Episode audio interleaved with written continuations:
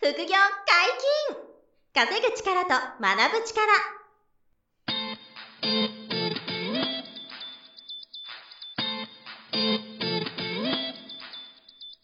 この番組は稼げるようになりたいを叶える副業アカデミーの提供でお送りいたします副業アカデミーはあなたが副業で稼げる状態になることにコミットしたスクール初級コースから上級コースまでさまざまなジャンルの副業ノウハウを学んでいただけます詳しくは「副業アカデミー」で検索くださいこんにちは、小林正弘です。山本博史です。よろしくお願いします。はい、よろしくお願いします。本日も二人でお届けしますが、今日は何のお話でしょうかはい、えー、投資金融詐欺、ポンジスキームに気をつけてという話を。はいはいはいはいはいはい、はい。はい山本さん、ポンジスキームって知ってますかこの収録前にちょっとお聞きしてですね、うんうん聞いたことなかったんですけど、ご存知なかったっていうね、はいはいこはいとで、あの、僕の中では、なんかかなり、はいこう、有名な単語になったかなと思うんですけど、うんうんうんもしかしたらこれご存知ない方もいると思うんですが、はい。あの、このポンジスキームに、は、あ、なんつうの、はまってしまうと、はいあの、大きなお金を失うことになるん ですよ。で、あの、そうですね。だから、投資詐欺、金融詐欺のうん一種なんですよね。そうです。ええ、いわゆるはいはいはもう、投資詐欺とも言うし、金融詐欺とも言われてて、要するにまあ、お金を騙されて失っちゃうっていうことが結論なんですが、はいはいはい、はい。実は、あの、昨日、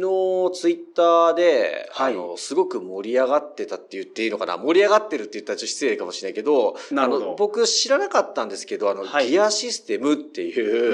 う、ああの、いわゆるね、FX のはい自動売買って言って、はい。あの、自分でその副業アカデミーでも FX の講座があって、はい自分でチャートを見てうんうんうんうんトレードする、はい。あの、その、勉強をして、自分の裁量でトレードするのは、あの、ポッドキャストでもお届けしてるじゃないですか。はい、そうですね。えーなんですけど、そうじゃなくて、はいその自分で分析とかするんじゃなくて、うんその自動売買ツールを買って、はい。えーそれを自分の証券口座と紐付けることで、はいはいあはい、のはい。その自動売買ツールが勝手に売ったり買ったりっていうのをしてくれると。なるほどなるほど。もちろんそのツールごとにはいいろんなロジックが入ってて組み込まれてるんで、あの自動売買をしてくれて、過去こんだけ買ってるから、あうのんこのツールであなたも運用しませんかみたいな形になっててはいはいはいはいはいうん、で、それを皆さん自分でやんなくていいから、はい。あの、あこれは楽でいいということで、うんそのうんツールを買って自分のお金を運用する人がすごくいるんですね。はい。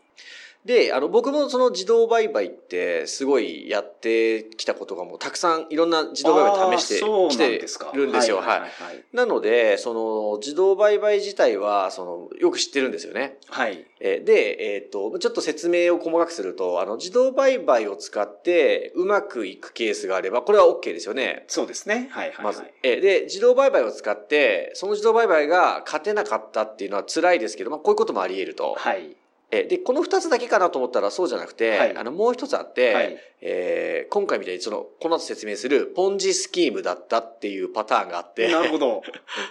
で、このポンジスキームでお金がなくなるのと、はい。えー自動売買が、えー一生懸命頑張ったけど、はい。勝てなかったっていうのは、まあ、同じようでちょっと違う意味があるんですよね はいはい。まあ、全く違うような気がしますね。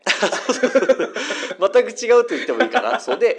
あの、ポンジスキームってウィキペディアも出てくるんですけど、はいはいはいまあ、何かっていうと、はい。出資してもらった資金を、うんえーうん運用して、その利益を出資者に配当金みたいな形で還元するというふうに、はい。歌って勧誘するんですよね。はいで、はいお金あなたも投資しませんか出資しませんかって言っうんてうんうんうん、お金を集めるんですけど、はい。あの、実際は、その運用実態がほぼなくてな、るほど。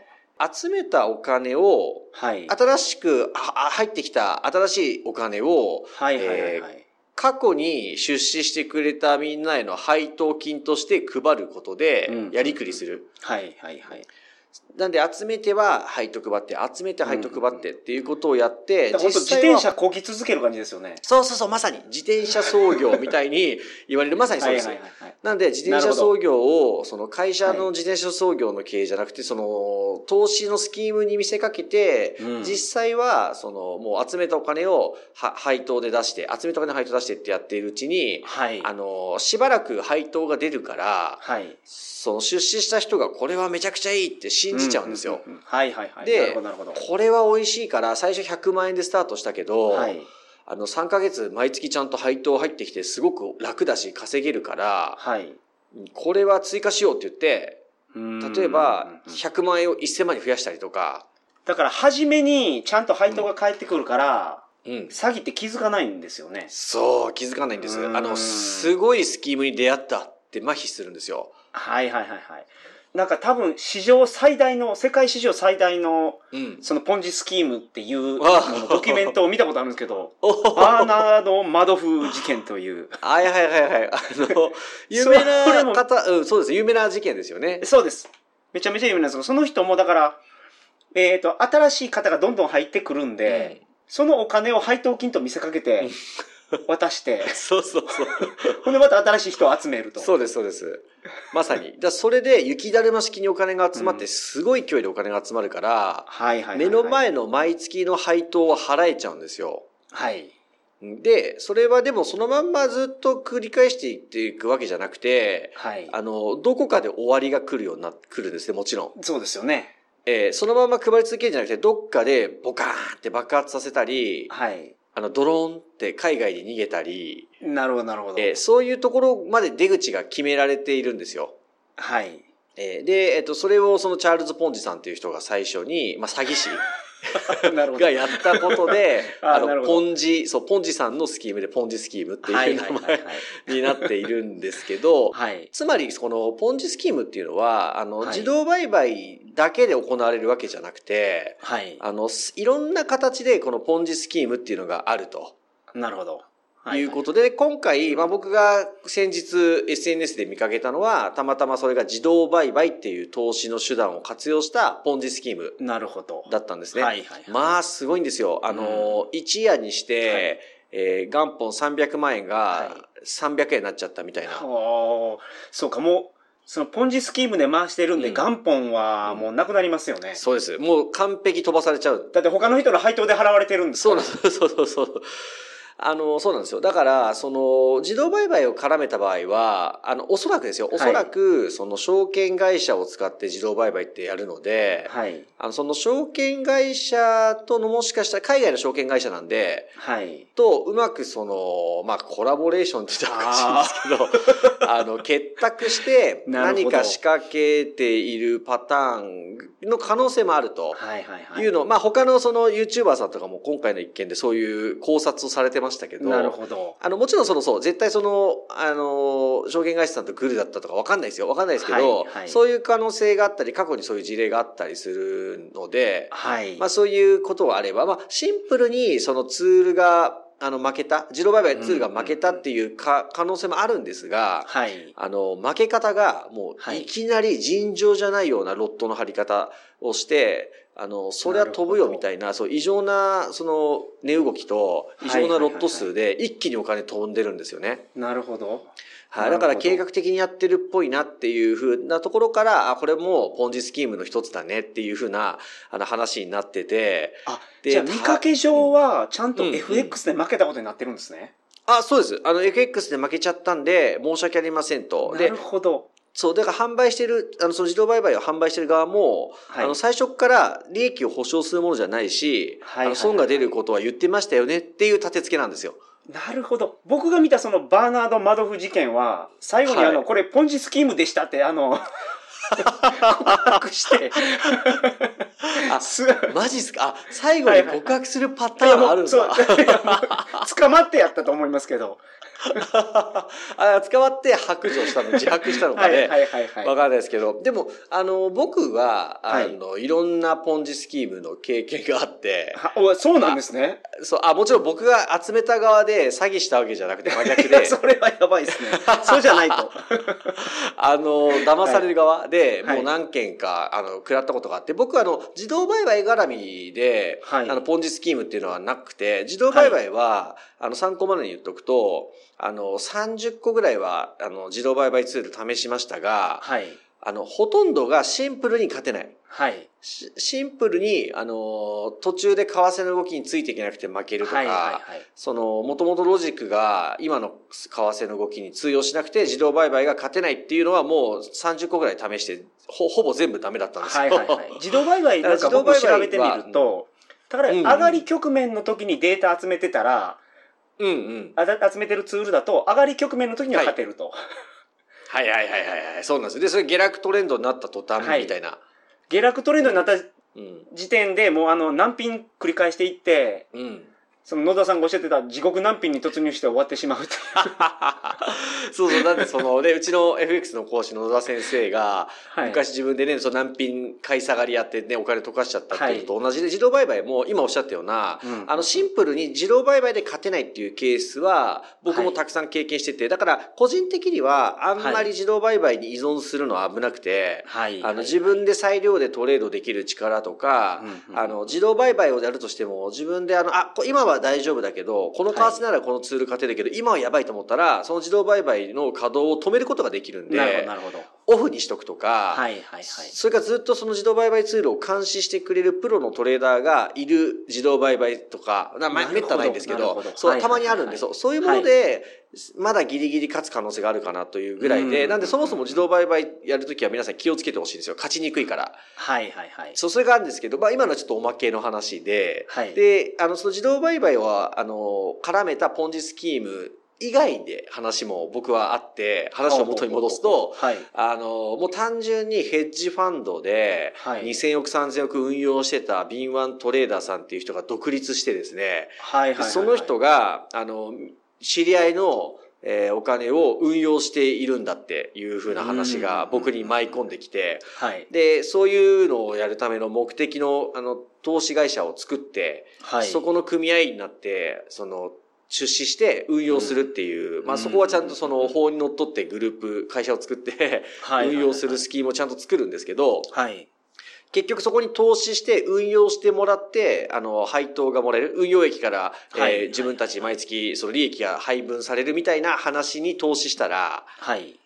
実はそれ嘘で、はいはいはいはい。あの、、全然運用するつもりももともとなくて、なるほど。えーその人もそんなに果たして本当にヘッジファンドで運用が何千億もやってたかは裏取りがしきれないまま、はいはいはいはい。えー結局最後は、えーちょっと急に海外の証券会社で運用してたら、はいあの、資金の移動ができなくなって、口座凍結されて、はいうんちょっと資金が動かせながらななったから、配当の吐き出し待ってくれとか言い出して、なるほどなるほど。そう、それで、あの、最初の3ヶ月ぐらいは配当ちゃんと出るんですけど、はい途中からなんだかんだい言い訳しながら、あの、うんお金の配当が止まるようになって、はいでそのまんまいなくなったり、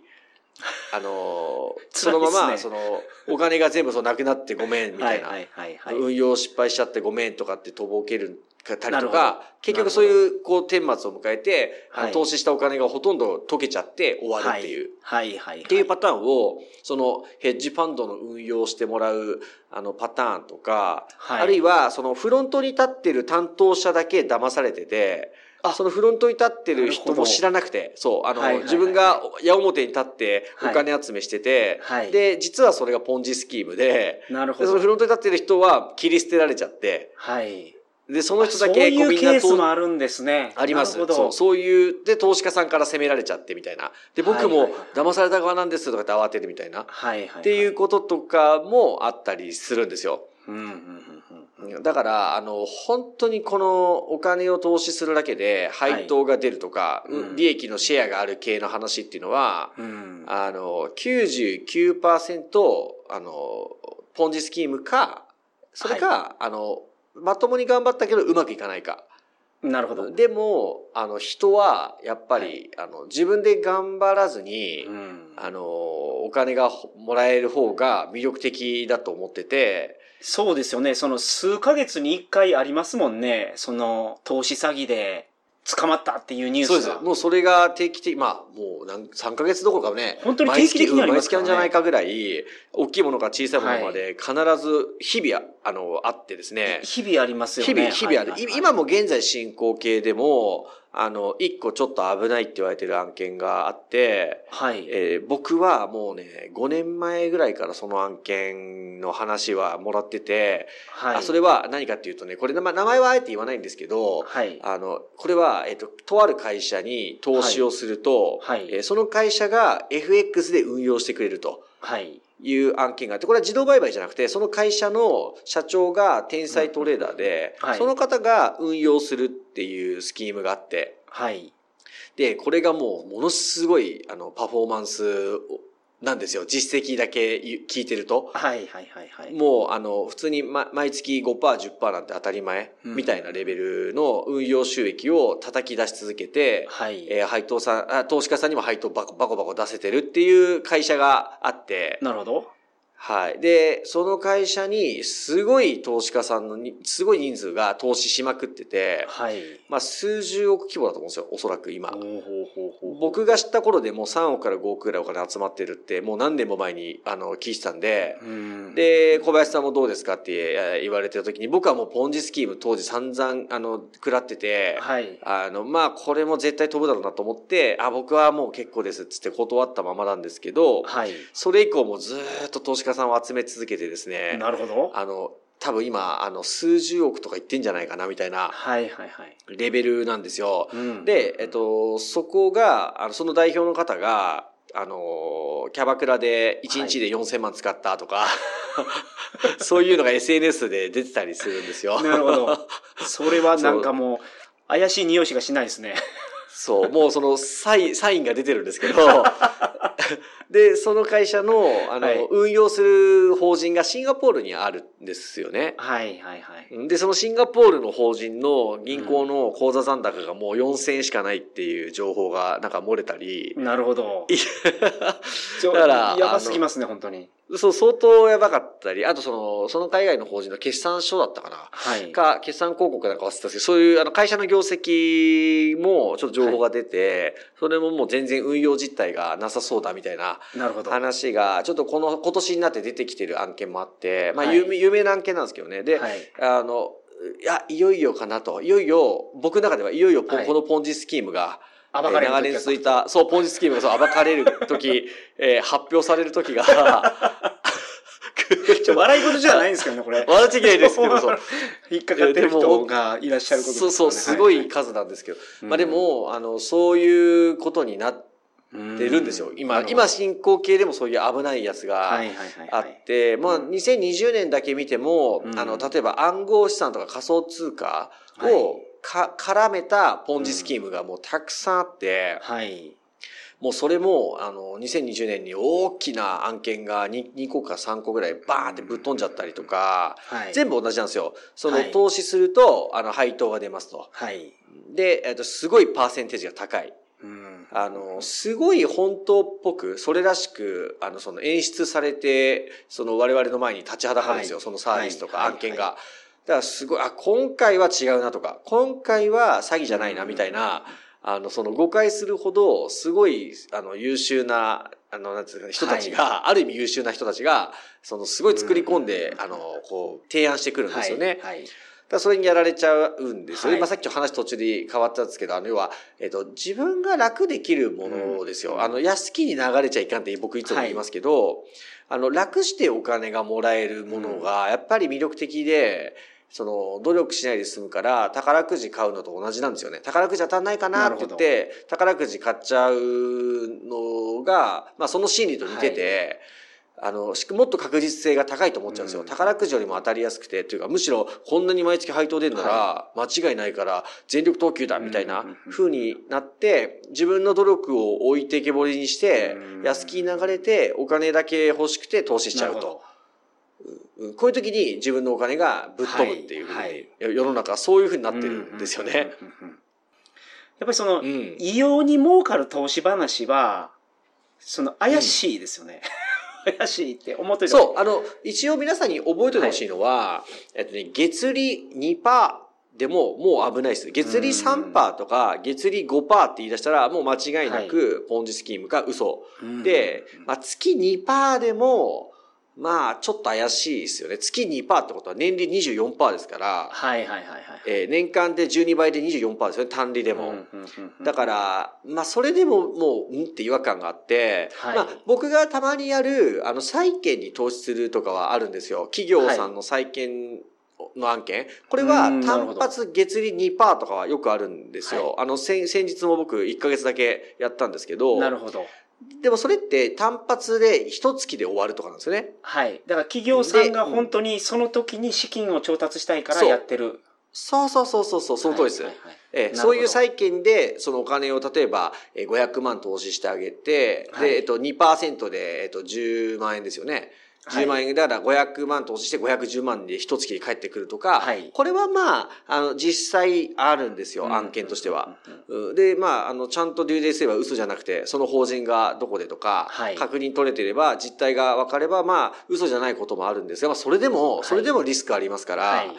あの、まあ、月利2%とか、月利3%とか、うんえーもう、もう警戒した方がいいし、月利5%とか、あと暗号資産絡めた投資案件って月利10%とか20%とか平気で言ってくるんですけど、まあ、ほぼ嘘 です。ほぼ全部嘘。月利20%だともう5ヶ月で回収できるってことですもんね。そうです。だからみんなすげえっつって、やり、やっちゃうんですよ。はい。もうありえないんですよ。でもね、去年あった一番すごいのは、はい。ラスト、この1ヶ月投資してくれた方は、月利40%キャンペーンっていうのやってる。 ラスト1ヶ月だけ月利上がるってどういうことみたいな。もう飛ば、もうポンジで飛ぶ気満々なんですよ。はいはい。で、月利なる40%って言ったら、ブワーってお金が集まって、はいで、その翌月に飛びましたから、なそるのほ案件。ど。えーだからもう絶対やめといてって近くの人には言いますけどね。はいはいはい。あの、知らない人はそこで、ラスト最後40%もらえるなら、もう、もう500万入れとこうか、みたいになって、はいはい。もう借金してでも入れとこうかっていう気に。借金して、いやなって、本当に、え、おっしゃる通りで、冗談じゃなくて、あの、あの、キャッシングしてとか、借金してまで、そういう月、高、高配当案件に投資しちゃうっていうケースがあるんですよ。なるほど。そう。なるで、ほど借金して投資したのに全部飛んじゃうわけですから、はいはいはい借金で返済だけ残ってもう目も当てられないみたいな。うんうんうんうん。そう。だからもうそういうのと、まあ僕もね、あの散々騙されて失敗してきてるんで、はい。本当にわかるんですけど、そう投資する時の気持ちは楽だからいいなって思っちゃうんですけはいはいどはいはい、まあそんなに楽なあのお金もらえる話っていうのは原則ありませんから、あやっぱり現実的にコツコツあの自分でここで稼ぐ力をつける、はい。えー取り組みに向き合っていくしかないんだよと。そうですよね。だからそこは本当に、あのーまあ、毎年こういう事件が起こるんで、はいなくならないんですよね。だからちょっと改めて、うんうんうん、えーこの、あのーポッドキャストを聞いてくださっている皆さんには、改めて注意してほしいなっていうことで、うん今回はこのテーマをお話しさせていただいたという感じななんるですほね。ど。あの、初めて聞いたら皆さんやっぱり気づけないし、うんうんうんうん興奮しちゃうんですよ ね。だからその時に気をつけてもらえるように今日の音声が役立っても嬉しいなと思いますはいね。。 そうですね。ありがとうございました。はい、ありがとうございました。副業解禁稼ぐ力と学ぶ力、そろそろお別れのお時間です。お相手は小林正宏と、山本博史でした。さよなら。さよなら。この番組では皆様からのご質問を大募集しております副業に関する疑問・質問など副業アカデミーウェブサイトポッドキャストページ内のメールフォームよりお送りくださいませ